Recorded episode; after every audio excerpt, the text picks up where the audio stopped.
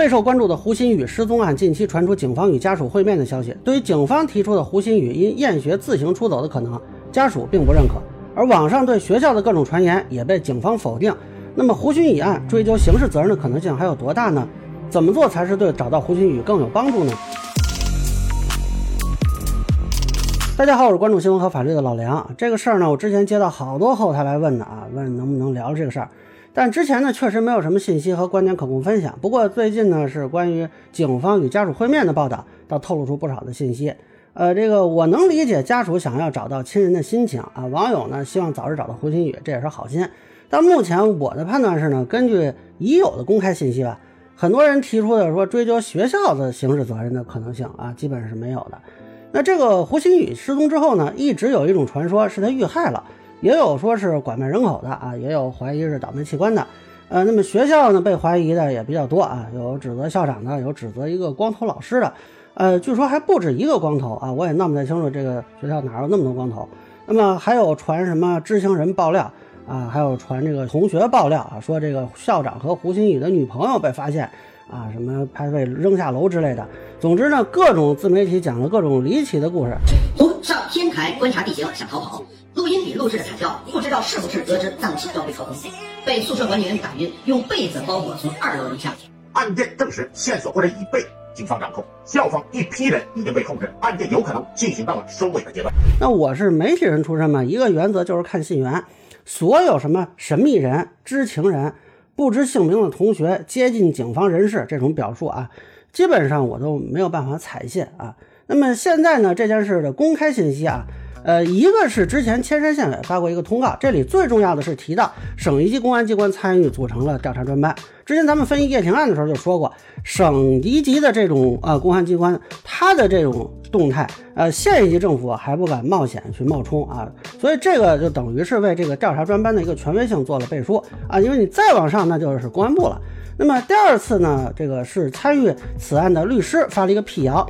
转述了一些警方提供的信息，包括啊，基本排除学校是案发现场，学校的工作人员没有任何人因为该案件被警方采取强制措施。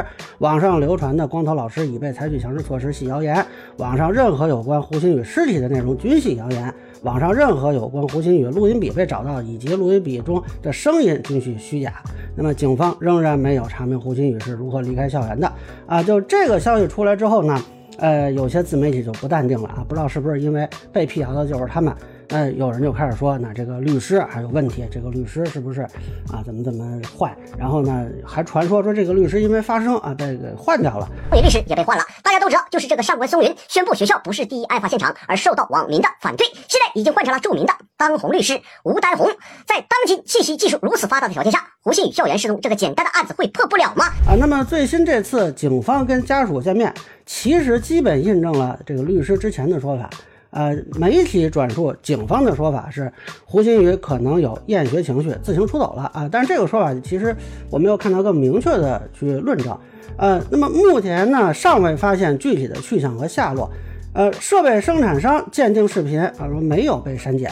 那么对于这个网上流传的众多猜测啊，与学校老师有关呀，被车辆带出学校的这些说法，警方称逐一排查，未发现有价值的线索。排除了学校相关人员的犯罪嫌疑。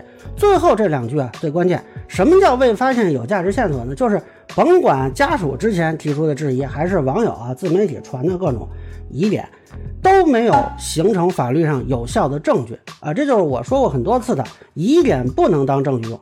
最典型的例子就是之前错换人生二八年，怀疑对方是偷换。那这个也是很多网友和自媒体分析来分析去啊，说有各种疑点、各种可能啊，这个是不是有问题？但是没有证据的结果就是两级公安机关不予立案，法院判决也是不认定偷换。那么没有证据的质疑啊，这个最后的结果都是白质疑。呃，有疑点没证据破不了案的，你如果去打听打听的太多了。有兴趣的可以百度一下清华朱令案。那么现在这个案子啊。从目前公开信息看，不存在可以认定有犯罪嫌疑的证据。要想发现新的证据，呃，其实可能性是降低了的啊。毕竟都这么多天过去了，有些证据如果一开始没有找到，那么现在估计啊也灭失了。呃，时间越久，收集到有效证据的可能性其实是越低的啊。如果有什么疑点是两个多月都找不到证据，那很有可能他就停留在疑点层面了。至于家属说，呃，想再做鉴定啊，有的说是要委托司法机关，有的说是要让厂商做鉴定。这个我觉得改变鉴定结论的可能性不大，因为厂商也知道这是给警方做的鉴定，那厂方其实没有什么呃动机说要去作假或者怎么样，这个也跟他的产品质量没有关系，通常不太可能随意给出一个结论。而且呢，即便说啊，这个视频经过删减鉴定出来了。也不代表有证据证明刑事案件曾经发生，只能说是形成了一个突破口，去质疑学校相关人员。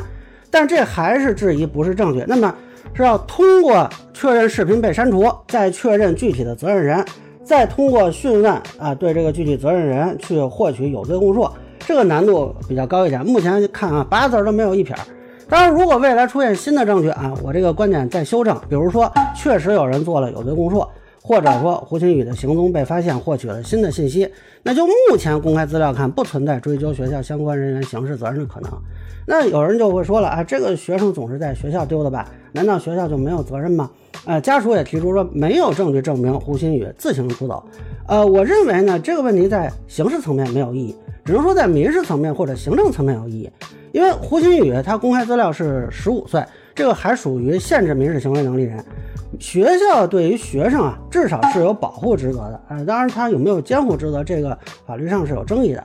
那么，如果证明学校存在过错，导致未成年人人身财产受到损失，当然是可以向学校索赔的。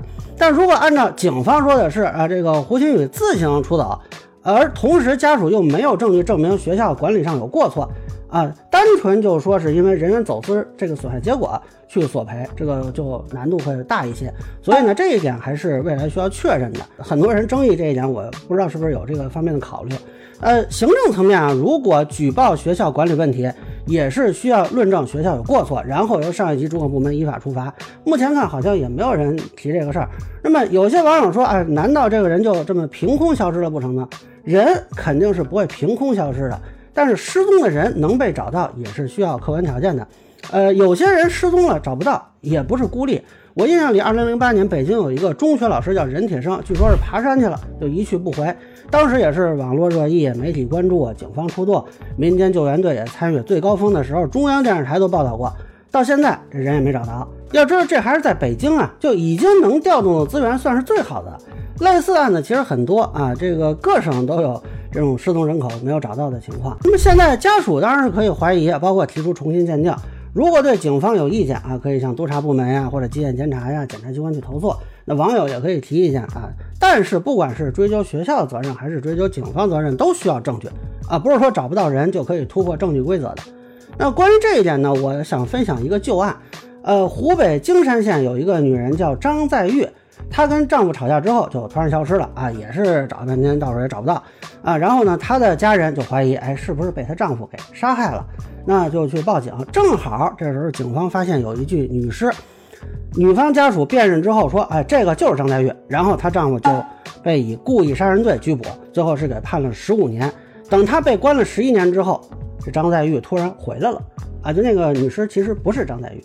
呃，这个时候呢。这个男人才终于洗脱了冤屈，最后也获得了国家赔偿。但是他十一年的人生已经没法弥补了。这个人叫佘祥林，如果有兴趣的可以去查一下，是一个之前很著名的冤案。